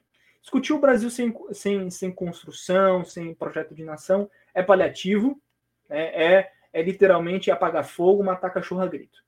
Entendeu? É, são coisas de governo, né? E não coisas de Estado, que é o que a gente deve discutir. A gente deve discutir Estado. O governo Lula, velho, o governo Lula vai passar. O governo Lula vai passar e o Brasil vai ficar. Estamos conversando com Miguel Brito, presidente fundador do Brasil Grande, reforçando o convite para que vocês todos que estão nos acompanhando, seja ao vivo, na versão gravada, também no podcast, conheçam o Brasil Grande.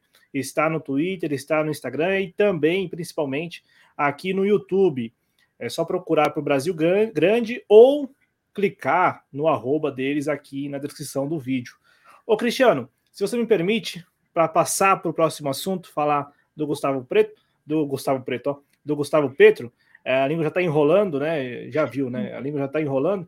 É, mas só registrar as participações do chat no YouTube aqui da TV Jovens Cronistas, pedindo de novo perdão ao público aqui pelo erro. Vamos lá. Agradecendo ao Cristiano Fanfa, seu xará, que provavelmente está no Brasil grande, está no nome da Rosa, com certeza. Cristiano Fanfa, que é um ativista digital, tá aqui, ele escreveu que se inscreveu lá no Brasil Grande, é, diz que é importante unir os nacionalistas.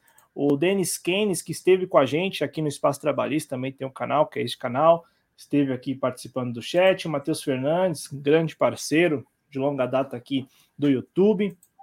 Esse usuário, né, o No Contratempo do Algoritmo, que tem participado dos programas aqui na TV Jovens Cronistas e também imagino que seja um espectador assíduo do Brasil Grande. Ele chegou a falar uma vez do Brasil Grande aqui em um dos seus comentários nos vídeos da TV Jovens Cronistas. Um grande abraço ao No Contratempo do Algoritmo. O Vandão, Vandão também, outro ativista digital lá no Telegram, mandando o link para todo mundo. Bolsonarista, lulista, cirista, todo mundo aí, tebetista, sei lá, mas todos os istas da vida aí, o, o Vandão não perdoa, ele manda para todo mundo o link então, um abraço ao Vandão e muito obrigado sempre pelo compartilhamento da, dos links. E o Cleiton Carvalho está aqui com a gente também no chat. Ô, Cristiano, pegar um gancho do Miguel para falar do Gustavo Petro lá na Colômbia.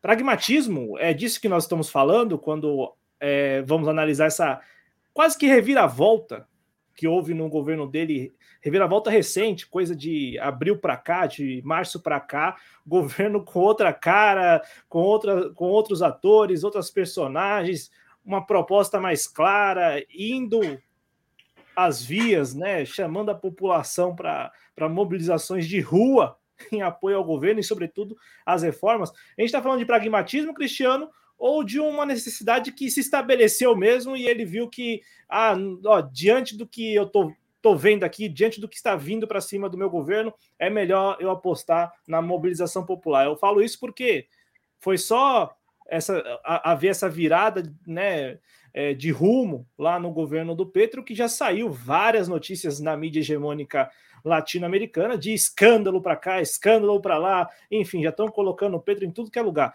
Vai lá, Cristiano, à vontade. O seu microfone, Cristiano. Ah, perdão. Então, Cláudio, respondendo objetivamente, eu vejo como um caso de necessidade mesmo, porque ele veio, né, já com um, ele não veio verdinho, né? Ele tinha um conjunto de propostas já uh, apresentados durante a campanha eleitoral. Só que o que, que aconteceu? Ele se rendeu àquilo que o próprio governo que está aqui agora, né, ocupando a cadeira presidencial, fez, né? Pragmatismo. Não, vamos conversar com todo mundo, vamos, vamos, vamos negociar, vamos colocar aqui né, a, a turma que vai sabotar o meu projeto político, mas eu preciso ter alguma governabilidade. Isso foi o que eu entendi que ele fez num primeiro momento. Só que o que, que aconteceu? Ele não conseguia entregar, mesmo que ele tivesse vendido um pouco a cabeça, ele não conseguiu entregar rigorosamente nada do que ele prometeu em campanha. Ele até tentou fazer alguma disputa dentro do Congresso, mas ele estava com muita dificuldade e isso começou a se refletir né, na própria popularidade do presidente Gustavo Petro. Né? Ele chegou ali a quase 70% de reprovação, pelo menos eh, foi os últimos dados que eu vi. Então, assim, ele viu que havia uma necessidade de uma mudança, senão ele ia atrair o próprio eleitor que o elegeu, já que nós tivemos longos anos de governos mais conservadores, mais identificados com a direita, e aquele, e aquele apoio né, maciço aos americanos, né, lembrando né, que a Colômbia tem uma base americana, né, um dos poucos países latino-americanos que tem uma base americana. Vocês veem né, o alto grau de colaboracionismo que a Colômbia tem com os Estados Unidos sem contar, nos últimos anos, né, as hostilidades com seus vizinhos, né, os venezuelanos, né, que foi uma, mais uma dessas pataquadas que os colombianos uh, pegaram, né, mimetizaram dos Estados Unidos e que é algo bastante deletério. Então a gente teve né, uma mudança de governo, né, que foi provocado pelas ruas, porque nós tivemos uma movimentação bastante grande, né? muitos protestos nas ruas pedindo mudanças. eu lembro de algumas partes, como, por exemplo, a educação pública, saúde pública, era alguma, é uma das reclamações. A questão também da previdência também era uma coisa que aparecia também, porque lá também tem esses fundos de pensão privada, né, igual tem no Chile.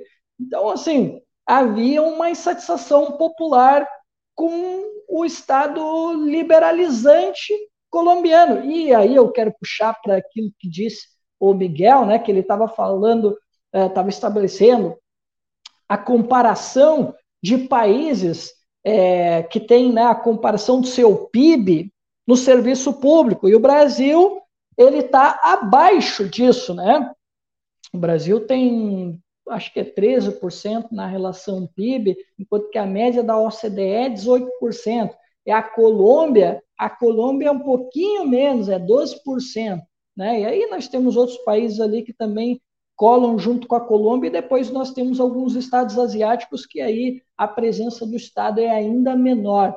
Mas voltando ao assunto, então, assim, existiu uma insatisfação popular e o Gustavo Petro foi muito competente, né, de conseguir fazer uma campanha que comunicasse essas propostas, de alguma maneira ele conseguiu comunicar, se elegeu, mas como disse, ele teve que fazer essa mudança por uma necessidade, porque isso estava afetando o próprio governo.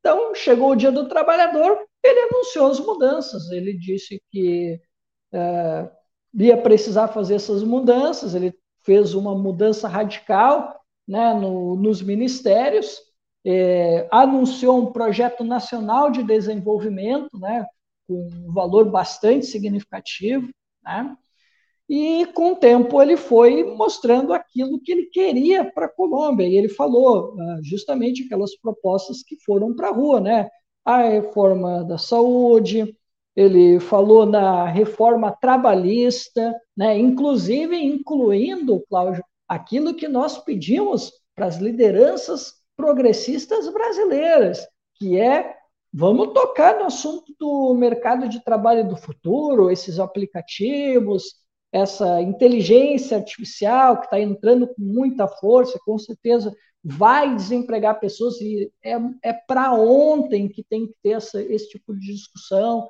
em sindicatos, é, lideranças políticas, é, ativistas sociais, entre outros. Né? Então, ele, ele queria tocar nesta parte, porque eu não sei se vocês sabem, né, mas alguns aplicativos, como por exemplo o Uber, lá na Colômbia não opera, porque e olha que eu estou falando de um governo de direita. Foi num governo de direita que o Uber não opera, porque eles não aceitam muito bem essa ideia de não ter um vínculo. Teve alguns problemas também da Uber lá na, na Colômbia também.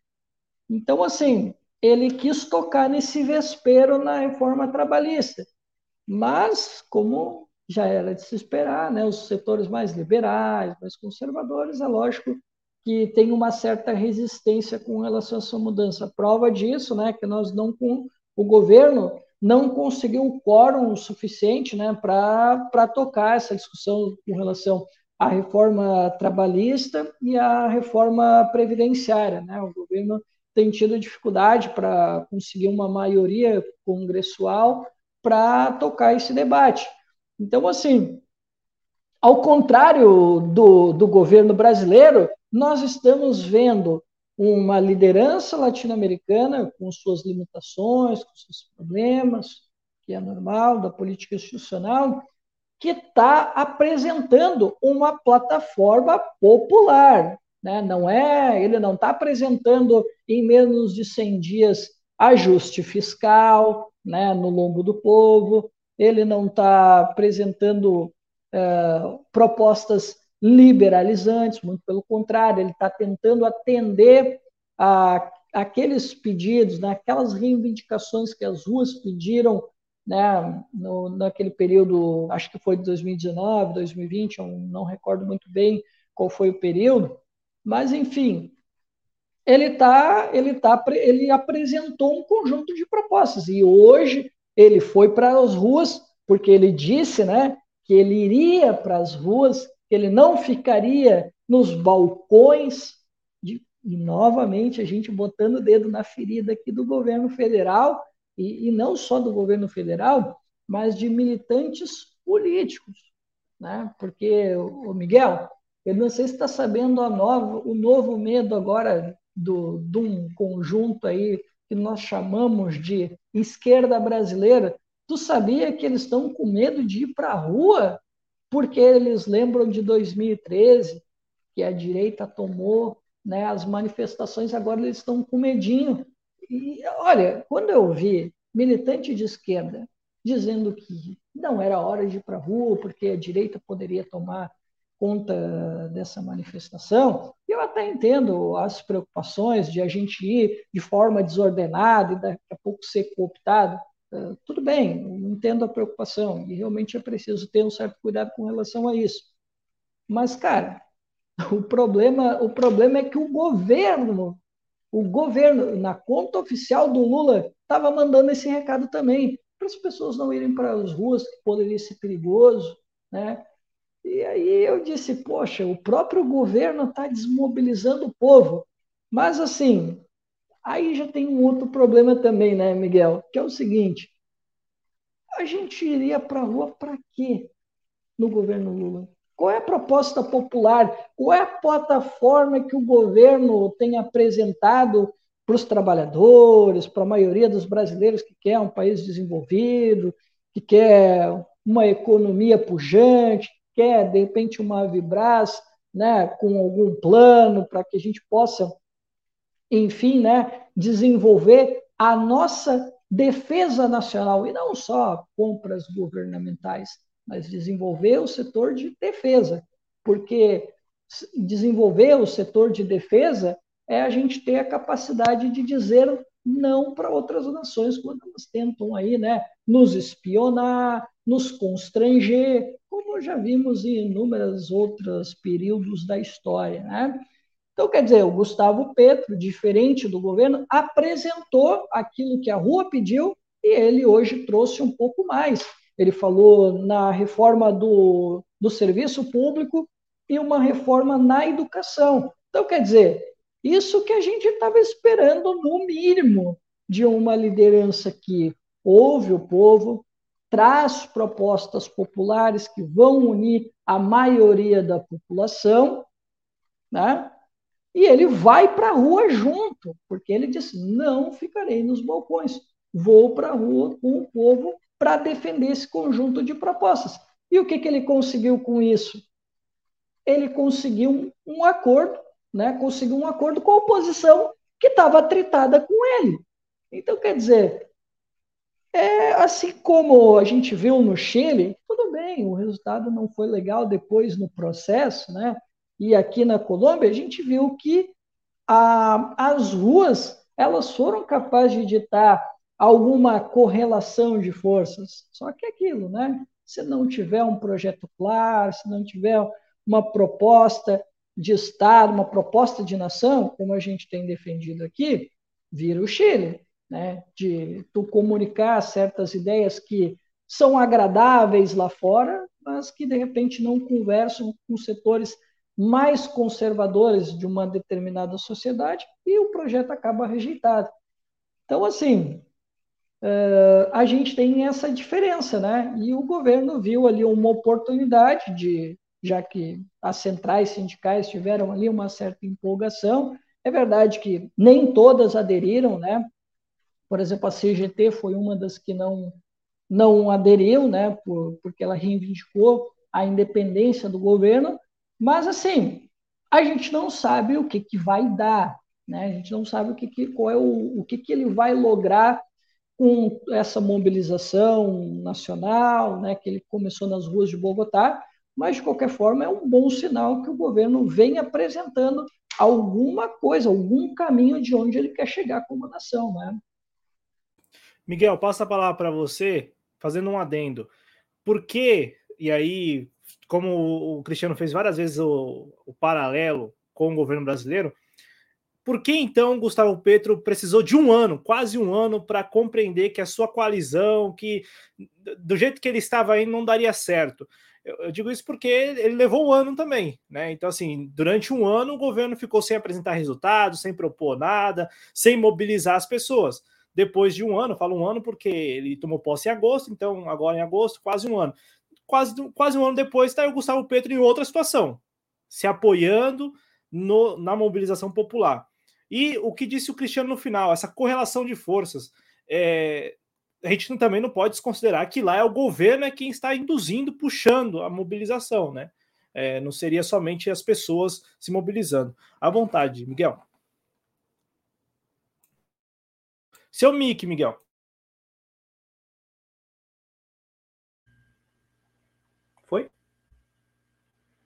Eu acho que há, há diferenças fundamentais entre o Gustavo Petro e o Lula. Né? O Gustavo Petro é um marinheiro de primeira viagem, nunca foi presidente da, da, da Colômbia. O Lula já está no terceiro mandato, já começa por aí. Se o Lula não aprendeu em dois mandatos, ele não aprendeu mesmo. Já, já, tem, já tem isso, né? É, o, o, eu já ouvi falar, né, eu já vi o Lula falando que ele se inspira no Getúlio Vargas. Veja, que, que inspiração é essa? Acho que conhecemos Getúlio diferentes. Olha, é... vamos torcer, vamos torcer, porque daqui a um ano o governo Lula tenha outra postura. Mas não os, os dados atuais né, não demonstram que o Lula daqui seis meses vai, vai adotar outra postura. Mas eu espero que adote, com certeza. Eu espero o melhor dos mundos. Eu, eu, eu sou otimista enquanto, enquanto brasileiro. Eu, eu acho importante ser otimista, apesar de todo o caos, de todo o problema para ter motivação para que o povo continue lutando pelos seus direitos, né? Pelo que é pelo seu direito mesmo. Não tem só o Petro, não. Né? O Petro acabou de chegar, mas tem temos mais ao norte, né? Nós temos o Obrador. Pô, o governo do Obrador é um exemplo. Sim, eu elogio o Obrador aqui, uma live sim, outra live não, né, Cláudio? Tá Cláudio é...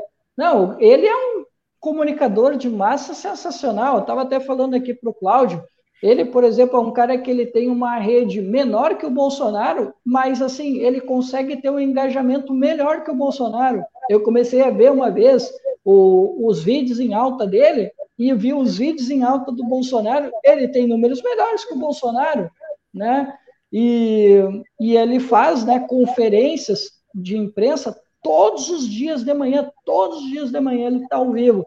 E sempre quando dá um problema, né, sempre quando dá um BO, ou ele precisa explicar um projeto, ele está sempre ali, ó, com, com, conversando com a imprensa e mandando a mensagem. É, aí eu e o Cláudio, a gente até conversou isso, ele aprendeu, né, da tradição da tradição bolivariana, né, da tradição chavista, né, que o Chaves ele também tinha muito disso, né, e aí, né, o pessoal que é aí mais apaixonado não, pessoal, não precisa se apaixonar, não precisa ficar dando xilique, ah, porque citei Chaves ou citei Maduro. Tudo bem, não precisa gostar dos caras, mas é inegável que eles são comunicadores de massa sensacionais, eles sabem comunicar. Vocês acham, por exemplo, que por que, que não aconteceu um golpe na Venezuela? Nunca trocaram o governo. Por quê? Porque o governo soube comunicar, ele sabia fazer essa mobilização nacional. Né? A gente viu isso muito no período aí de 2017 até hoje. Nunca conseguiram. Tentaram com chacais, tentaram com um golpe lá em Guarina, né, na, na fronteira com a Colômbia, entre tantas outras tentativas, e nada resultou para essa troca de regime que os americanos tanto tentaram por muito tempo. É, você, você tocou num ponto é, craso, né? Tipo, o governo Lula parece que ele se esconde, já começa por aí. Ele, ele se esconde, ele não tem esse apreço, esse apelo de massas. Ele diz que ele tem, mas é diferente dizer e ter mesmo. Precisa de, de, de gente, né, de liderança política que saiba falar, que saiba conversar, que saiba unir os pontos. Isso é de extrema importância, é a política. Sabe, aí o Petro é, já demonstra que ele é diferente do Lula que ele tem um apreço por isso, que ele realmente quer fazer é, reformas estruturantes. Né? É, o, o, o, Obrador, nem preciso falar, porque o Obrador. É, é, isso que eu falo, a gente precisa de gente que tenha coragem. Não vai ter jeito, não, não, não tem como não passar por essa, por essa viela. Vai ter que ter homem de coragem. O Obrador estatizou reservas de lítio. Entendeu? Então é necessário é necessário. Só que também vamos lembrar de uma coisa: o Cristiano tocou num, num ponto importante. O Obrador, mesmo tendo é, um apelo de massa menor do que o Bolsonaro, ele consegue capitalizar isso melhor. A, a, aprovação do Obrador é uma coisa assustadora. Vai ver quanto que é, o Obrador tem de aprovação. Né? É gigante. É, o governo do Obrador vai sair gigante depois. É, então é, é isso eu acho que é, é, é isso que nós precisamos. O, se o governo Lula vai querer fazer reformas né, é, estruturantes, ele vai precisar conversar com o povo. Não tem outra alternativa. Agora, ele quer fazer isso. Esse, esse é um ponto importante a se tocar. Ele quer. E se ele não quer, o povo precisa pressionar. Mostrar que está descontente. É, é igual o Cristiano falou, pô, a esquerda não está disposta a ir à rua. O resultado a gente já sabe estagnação, né? O crescimento do Brasil aí travado em 1%, puxado pelo agro. 1% não vai mudar a nossa vida. A gente precisa, a gente precisa começar a ter crescimento indiano, crescimento chinês para ver isso aqui é decolar. Precisamos voltar à época que a gente crescia 5.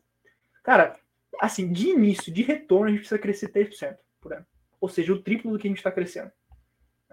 Então, vamos precisar se voltar às massas, se voltar às bases, começar a normalizar discursos políticos longos, longos, é importante que sejam longos, que sejam que, que haja ali cara a cara com a população. Comício, pô, cadê a esquerda raiz? Cadê a esquerda raiz que fazia comício? Né? Que juntava o, o povo é, carente, o povo mais necessitado precisa de, de, de oradores, de, de, de, liderança. Não, não é possível, cara. Não é possível. A gente vai bater contra todo um sistema. A gente vai bater contra a mídia, sistema financeiro. Pô, são pessoas com dinheiro, de pessoas com poder, que têm o domínio da narrativa. Se não tiver povo na rua, não tem outra alternativa. Não há. É uma tentativa de igualar, de igualar não, mas de pelo menos rapidinho, rapidinho, Cristiano. Não pode ir, pode ir lá, vai lá. Ir lá. Não, eu só eu lembro, eu lembro de mais uma liderança, uh, a exemplo do Obrador, do, do chavismo, né? E a gente citou aqui, né, o, o Maduro e o Hugo Chávez, mas tem outro comunicador que ele também é muito bom também, que é, que é o Evo Morales. O Evo Morales também quando Sim. dava um, um, barulho grande lá, mas vinha, mas vinha o, o, aquele o indígena lá do lá do, do rincão, né, de Cochabamba, né? Ele vinha lá de longe para se mostrar, né, para mostrar a força contra aquela força hostil contra o governo, né? Então ele também tem essa habilidade. E assim, o, o, o novo governo colombiano, perdão, boliviano, né? O Luiz Arce ele é um cara mais moderado, né? Na comparação com o, com o Evo Morales.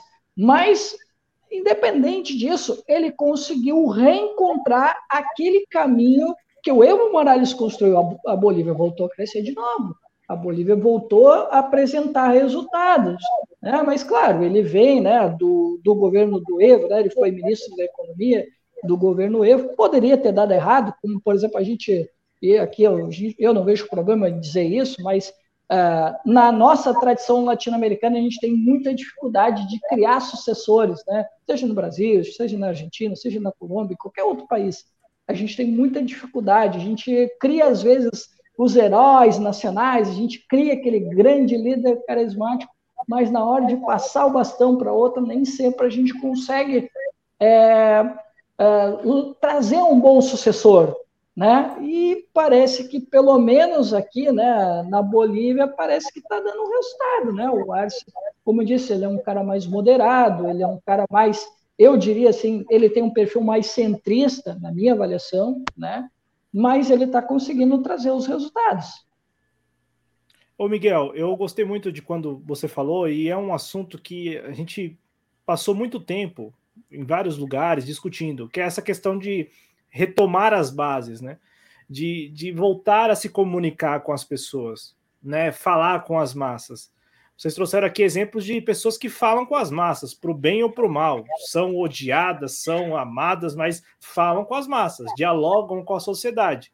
Né? Dialogam tão bem ao ponto das pessoas tirarem suas próprias conclusões. Apoio ou não apoio, como é né, para não vender aqui o paraíso na Terra, no México também tem lá a parcela da sociedade que não gosta do governo do, do Obrador, mas que o Obrador tem todos os dias a oportunidade de comunicar com essas pessoas e falar o que ele está fazendo e quais são os objetivos dele. A mesma coisa quando a gente lembra do Hugo Chaves. O Nicolás Maduro não se deu tão bem com isso, né? Tanto é que é, foi esse período de 10 anos, de 2013 para cá, é um período extremamente conturbado na Venezuela e talvez se deva a isso também, a, a falta de traquejo né, do Maduro em relação ao antecessor que falava com, as, com, com quase todos ou todos os venezuelanos, para o bem e para o mal também. Né? É, tinha lá a parcela e tem a parcela que não suporta o regime é, bolivariano. Então, assim, é, é importante destacar que falam com as massas para valer. E a gente tem visto que no Brasil isto ficou lá muito lá atrás, né?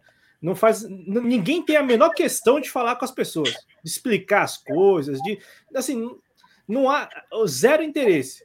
E aí eu te pergunto, esse, essa falta de interesse, e aí colocando na conta do atual governo, do governo Lula, que, como a gente já conversou, né, Cristiano, tem uma preocupação excessiva com a imagem. Então, assim, é, é tudo é divulgar, assim, busca se divulgar de uma maneira que é, vai colocar o governo em alta. Vocês trouxeram esse assunto das montadoras mesmo. O que o governo está vendendo é que as pessoas voltarão a comprar carros novos. E o desconto é de 10 mil reais, tá? O carro custa 70, vai custar 60. É, é isso, né? Então, mas enfim, vende-se como né? Ah, não, a partir de agora, pô, você vai lá na, na, na, na, Você vai conseguir comprar. A mesma coisa em relação aos, aos outros programas que, por enquanto, dando aqui o benefício da dúvida ao governo, por enquanto são programas que estão sendo retomados e eu entendo a dificuldade, porque nos últimos anos esses programas passaram por uma série de desinvestimentos. Só que não vem, os, esses programas não vêm em novas bases. Então, o governo hoje, por exemplo, lançou o novo Farmácia Popular. Quais são as bases desse novo farmácia popular? Me parece a repetição do que foi feito em outros governos. Minha casa, minha vida, ida. Então, a gente vê que o governo vai, ele tem uma, uma, uma preocupação em vender para a sociedade que está retomando programas de sucesso ou de algum certo êxito dos seus governos anteriores, só que não em novas bases. Aí eu te pergunto, o, o governo Lula não tem interesse em não teria interesse de conversar com a sociedade de maneira geral, jogando no ventilador, inclusive que é uma diferença muito clara não só para o governo da Colômbia, mas até se a gente for para a Bolívia, para o México também, o atual governo, com seis meses, o governo Lula, sequer provoca o Congresso pautando a sua agenda. Né? A, gente, a gente tem pouquíssimas sessões plenárias do Congresso tratando de assuntos que o governo foi lá, o governo é autor e, e faz parte da sua agenda. Né? Muitas, muitas das pautas já estavam no Congresso e o governo vai apoiando, não é nem o governo que está propondo algo novo. Isso se deve a, a quê, ô Miguel, na sua avaliação? Essa falta de interesse mesmo. Se deve ao momento, então, assim, a compreensão de que a correlação de forças, como a gente ouve alguns militantes falar, a correlação de forças é muito, muito desigual e o governo tem que ir para. tem que seguir o que o Congresso e os lobbies têm falado, ou, ou se deve à ideia de que estamos no poder, retomamos o poder, a nossa imagem está sendo retomada e é isso, e isso já seria suficiente para a gente é, continuar existindo enquanto partido político e as suas lideranças enquanto lideranças também de uma parcela talvez significativa da sociedade brasileira. Eu acho que o governo atual ele quer falar com a massa que ele quer. E isso é um problema, porque é, o conceito de massa é todo. Né? Então o governo ele quer, é, por exemplo, fazer um comício, ele vai lá e chama os, os cupinchas. Ele vai lá e chama o MTST, o MST, chama o Partido dos Trabalhadores, um, um PCdoB, sabe? Os partidos que, que é, existem em, em torno do PT. Aí não adianta de nada, porque daí é, é, é pregar para convertido ver. Isso não modifica a realidade política do Brasil. Isso permanece sendo a mesma coisa. E a, a realidade hoje é que você tem um Congresso que é oposição ao atual governo, tem seis meses né, de, de governo já e nada passou, nada é, tem uma previsibilidade de passar também. Então o atual governo parece estar mais interessado em manter uma imagem lá do passado do que propriamente fazer uma nova imagem. É, acho que tem muito a ver com isso. O Lula, ele está, na minha visão, ele está querendo manter o que ele já conquistou. Ele está tentando não tomar um gol. Ele está tentando deixar o jogo empatado. Entendeu? Então, ele está pensando muito mais numa questão ao seguinte: ah, o que, que vão falar de mim depois que eu morrer? como que eu vou estar citado nos livros, sabe? Isso passa por uma imagem que, que não propriamente é a imagem que o povo tem dele. É uma imagem que, que vai ser transmitida através da mídia, através do, é, é, dos, das forças de poder, mostrando, ah, o Lula também não era esse radical, esse, esse demônio que se pintou por esses últimos anos. Entendeu? Ah, o Lula era mais moderado, ele era democrático, ele veio para salvar a democracia do fascismo, aquela coisa assim. Então ele não está interessado, de, na minha visão, ele não está interessado de fato em fazer um governo que vai ter modificações, mudanças no Brasil estruturantes, igual o Petro tá. Porque o Petro está no primeiro mandato, o Lula está no terceiro. Então o que o Lula está fazendo é basicamente manter os golzinhos que ele fez lá nos dois primeiros mandatos, do que propriamente fazer gols novos tentar terminar o jogo empatado. Na minha visão, é isso. Esses gols que correram risco de serem anulados nos últimos anos, né? Porque a imagem do Lula. E, e aí é para você ver como a gente, a gente pensa, né? É, isso aqui é de extrema, de extremo interesse do próprio Lula, né? Seria, né?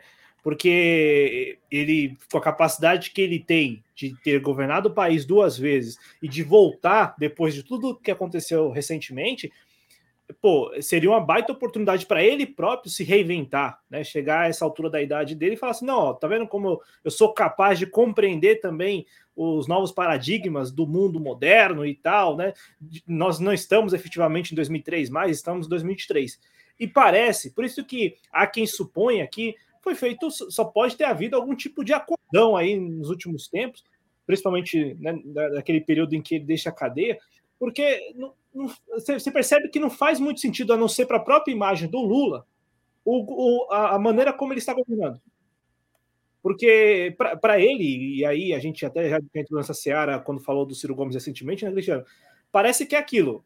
Enquanto o ego estiver sendo massageado, tá de bom tamanho. Então, ah, eu sou o salvador. Tanto é que na última semana, pô, colocaram ele lá, na, lá em cima, né? Olha lá como ele é capaz de resolver as negociações que estavam travadas com o Congresso. Colocaram ele lá no alto, lá, né?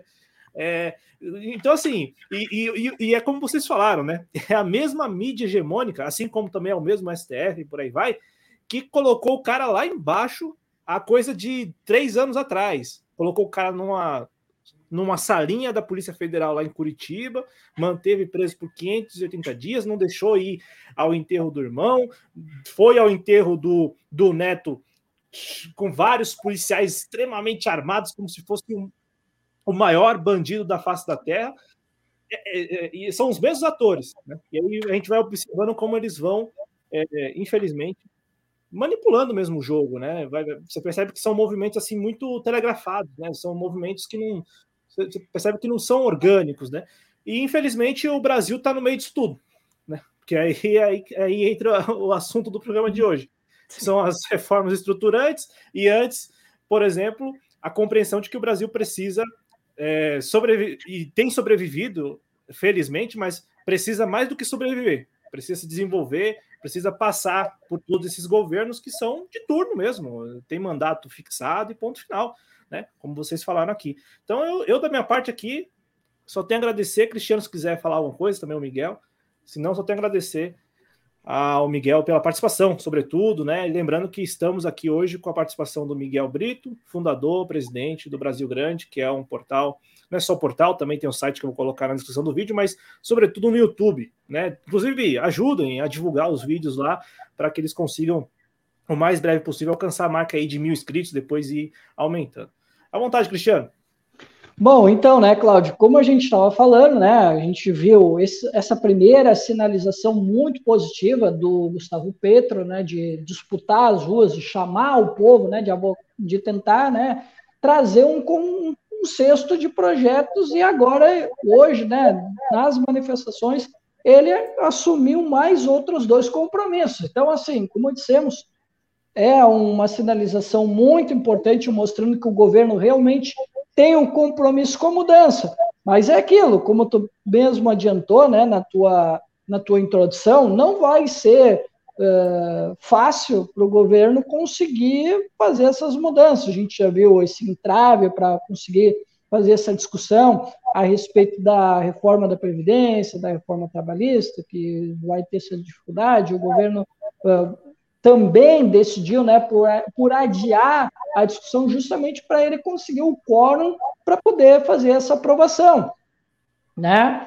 E aí, Cláudio, uh, tu falou sobre essa questão né, do, dos, das denúncias de corrupção, tentando jogar aí para o colo do Petro, né, que é uma estratégia antiga da direita, dos conservadores, né, de tentar jogar com moralismo, né, que a gente viu, por exemplo, né, Miguel, nós que temos aqui uma identificação, uh, querendo ou não, com o trabalhismo, com o nacionalismo, mas a gente viu isso acontecendo com Getúlio Vargas, vimos isso acontecendo com o próprio João Goulart, né, de tentar jogar com a pauta moralista, né, e com o Gustavo Petro agora estão tentando, vazou uns áudios, né, com Uh, e um cara foi lá e deu uma de cagueta lá com relação a dois ministros, né? Um que era ministro do interior e outra que era uma ex-embaixadora na Venezuela, né? Então isso deu, deu um rolo, né? E agora provavelmente a, a mídia colombiana, porque vamos lembrar, né? A mídia colombiana é bastante conservadora, tem um viés bastante conservador e provavelmente vai, vai explorar isso e, e aquele caldo mais da direita, conservadora colombiana, também vai aproveitar isso para tentar desgastar o governo, já que ele conseguiu né, fazer essa mobilização popular. Então, quer dizer, uh, foi um início bastante interessante do, do governo do Gustavo Petro, e isso mostra que ele vai tem que continuar fazendo esse movimento de base, esse movimento de aproximação com o povo para ele conseguir fazer as mudanças necessárias, as mudanças estruturais, que a gente tem visto uh, que uh, não muito, num passado não tão distante, o, o Evo Morales conseguiu, né? Agora nós falamos o próprio Obrador tem conseguido aos poucos, também com dificuldades, né? Porque uh, existe um Congresso dividido, né? Eu, agora eu só não lembro qual é a relação, eu não sei se o Morena, eu acho que o Morena é maioria na Câmara e no Senado a oposição à maioria. Eu não lembro qual é a relação agora, mas eu sei que a gente tem um Congresso dividido, né? Então, assim, é, vai ter que ter muita mobilização, politização, que é uma coisa que está faltando muito no Brasil, e a gente saber onde é que a gente quer chegar, qual é o projeto de nação que a gente tem. Porque se nós não tivermos isso, e aí o, o Miguel falou muito sobre isso nessa noite, né? Tem que ter intelectuais, tem que ter produção de texto, produção de livros, comunicação, né? E, e, ir né, ao encontro do povo para comunicar o que, que nós queremos para o Brasil. Porque senão a gente vai ficar aí enxugando gelo, é, dá, dá um Bolsa Família aqui, é, tenta dar um desconto para o carro de montadoras internacionais, que daqui a pouco acho que não é tão interessante continuar no Brasil, né? E só para fazer um adendo rapidinho aqui, Miguel, enquanto o governo pensa em ressuscitar os carros populares com esses descontos, eu só quero falar uma coisinha rapidinho aqui. Os carros populares hoje representam menos de 10% das vendas de veículos no Brasil. Os SUVs hoje já ultrapassam mais de 45%, quer dizer, o perfil do consumidor mudou. Para te ver o quanto que o Lula está atrasado. Ele está, ele tá, como tu bem colocou, ele está lembrando dos golzinhos, dos golzinhos que ele fez lá atrás, ele está tentando né, uh, recuperar esse legado, daqueles gols que ele já marcou, para deixar tudo empatado, para não mudar muita coisa. Né? Vamos, vamos apostar no que já deu certo lá atrás, fingindo que o Brasil é o mesmo, para a gente não mudar nada. Então, esse é o grande risco que, na minha opinião, o governo vem correndo, e parece que o governo, o Petro, começa a fazer alguns acertos, mas, como eu disse, não vai poder se acomodar. Não pode fazer como nós aqui estamos fazendo, de simplesmente acha que basta concorrer a vereador, basta concorrer, sei lá, no DCE, basta concorrer a deputado, senador. Não sou contra, tá? Uh, tudo bem, quer fazer disputa institucional, faz parte também, mas eu acho que não é, não é só isso. Tem que ter aquilo que a gente está reivindicando aqui que é o projeto de nação, porque sem ele, sem a discussão das ideias, para que a gente busque um horizonte para esse país, um projeto de nação, aí, infelizmente, a gente vai manter esse é, status de empate para não mudar nada e deixar tudo como está, né? À vontade, Miguel. Perfeitamente, eu acho que é por aí a coisa mesmo. É. Enquanto o Lula, né, por exemplo, é, segue essa, essa política aí de, de manter os seus golzinhos, né? Igual já foi citado, é, o mundo vai se atualizando, né? Então a gente, lá em 2003, a gente via o, o mundo, né, é, de uma forma, e hoje a gente vê ele de outra forma. Hoje, com muito mais forças, né? Uma multipolaridade muito maior, países que não, não faziam frente, eh, não faziam um preço no mundo, hoje fazem preço. É, vou pegar aqui um exemplo do próprio Brasil e da China, né? É um exemplo citado, mas décadas atrás a China tinha um PIB muito menor que o nosso, e hoje é 16 vezes maior que o nosso. Então é possível, tá? O Brasil tem uma dimensão continental, é, uma população grande, é, tem uma força que a maioria dos países não tem, é só se enxergar como. É só realmente compreender a força que tem, fazer um projeto em cima disso e, e trabalhar, né? Trabalhar. E aí, depois de alguns anos, a gente vai, vai colher os resultados. Também inverter a ordem disso é, é um equívoco, né? Pensar que é de uma hora para outra que as coisas vão acontecer. Existe todo um processo por trás. É, plantar e colher, basicamente isso. Mas é, encerro minha, minha fala por aqui. Agradeço ao amigo Cláudio, ao amigo Cristiano, a oportunidade do, do Espaço Trabalhista, da TV Jovens Cronistas, foi muito bacana.